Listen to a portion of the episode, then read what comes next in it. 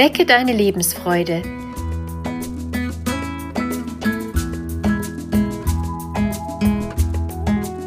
Der Coaching-Podcast von und mit Maja Günther.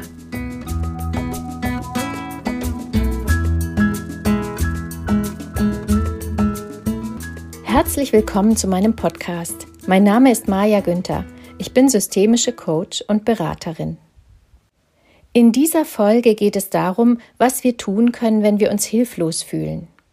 Hilflosigkeit geht mit einem Gefühl der Ohnmacht einher. Wir fühlen uns ausgeliefert. Wir würden gerne Einfluss nehmen und etwas verändern, sind aber wie gelähmt und finden keinen Weg aus der Hilflosigkeit. Vermutlich kennst auch du Situationen, die dich hilflos fühlen lassen. Wenn unsere Partnerin oder unser Partner uns verlässt, wenn wir eine Prüfung nicht schaffen, wenn uns gekündigt wird, ein Unfall oder eine Katastrophe passiert. Wir sehen uns machtlos Umständen gegenüber, die wir nicht mehr verändern können. Gleichzeitig wünschen wir uns nichts sehnlicher, als Einfluss zu nehmen und zu verändern bzw. die Situation rückgängig zu machen. In solchen Situationen sammeln wir all unsere Kräfte zusammen und versuchen unser Möglichstes zu tun, um an den Umständen etwas zu ändern. Manche Menschen verneinen das, was passiert, indem sie es nicht wahrhaben wollen. Andere setzen alle Hebel in Bewegung, um das Passierte rückgängig zu machen.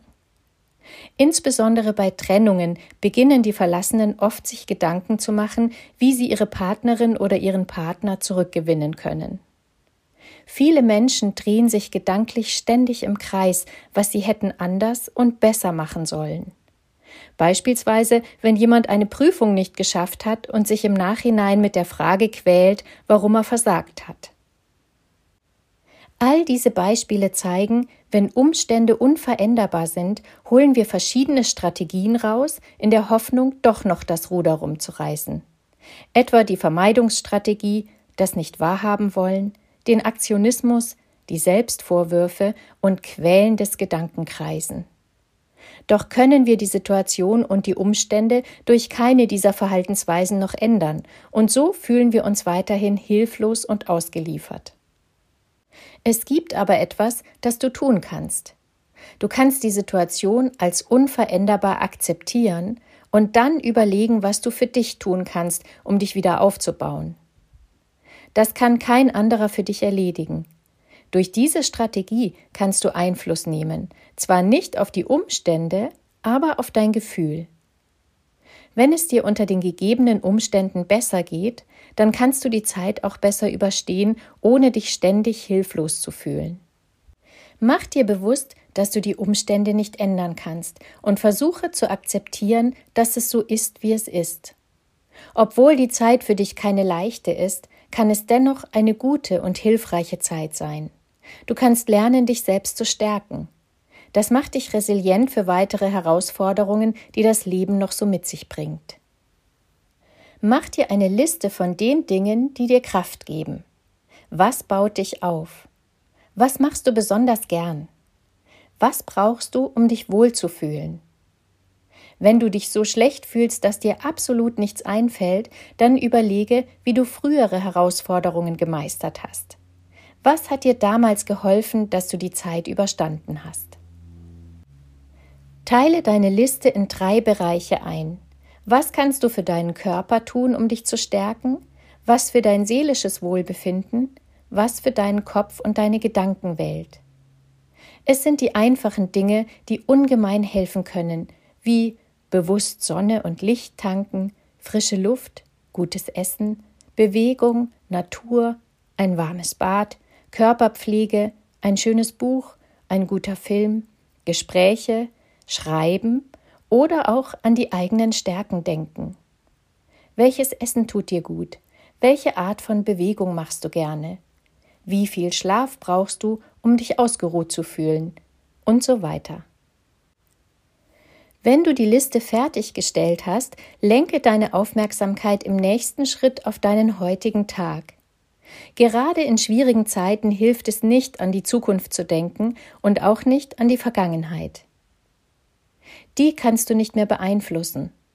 Versuche, die Schuldgefühle, du hättest etwas anders machen können, abzulegen und dich auf das Hier und Jetzt zu konzentrieren. Du hast jetzt erst einmal den heutigen Tag vor dir.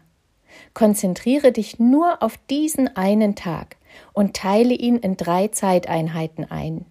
Beginne damit, dir zu überlegen, was du heute erledigen musst. Was ist am Vormittag dran, was um die Mittagszeit und was in der dritten Tageshälfte. Verteile das, was du unbedingt erledigen musst, auf den ganzen Tag und setze immer ans Ende einer erledigten Aufgabe eine Belohnung. Es sollten Dinge aus deiner Liste sein, die dir gut tun. Wenn dir das zu anstrengend ist, dann versuche die Abstände noch kleiner zu machen und von Stunde zu Stunde zu planen. Immer wenn du in Gedanken an die Zukunft verfällst, sage dir innerlich Stopp. Packe den Gedanken gedanklich in eine Kiste und stelle ihn in die Ecke. Wenn es dich beruhigt, kannst du dir im stillen sagen, dass der Gedanke seine Berechtigung hat, jetzt aber nicht die richtige Zeit dafür ist. Würdige ihn, packe ihn weg und sage ihm, dass du dich zu einem späteren Zeitpunkt um ihn kümmern wirst. Am Ende des Tages kannst du stolz auf dich sein, dass du etwas für dich getan hast. Auch wenn sich nicht gleich alles verbessert, so hast du dich bemüht und bist wertschätzend mit dir selbst umgegangen. Das ist der erste Schritt. Wenn du dabei bleibst, wird es dir von Tag zu Tag besser gehen. Ich wünsche dir viel Kraft und dass du die Stärken, die du schon in dir hast, wieder ins Bewusstsein rufen kannst. Auf jede herausfordernde Zeit folgt eine gute Zeit. Und sollte die herausfordernde Zeit lange anhalten, wird sie irgendwann zur Normalität und dein Gefühl dazu wird sich verändern. In jedem Fall wird es leichter werden.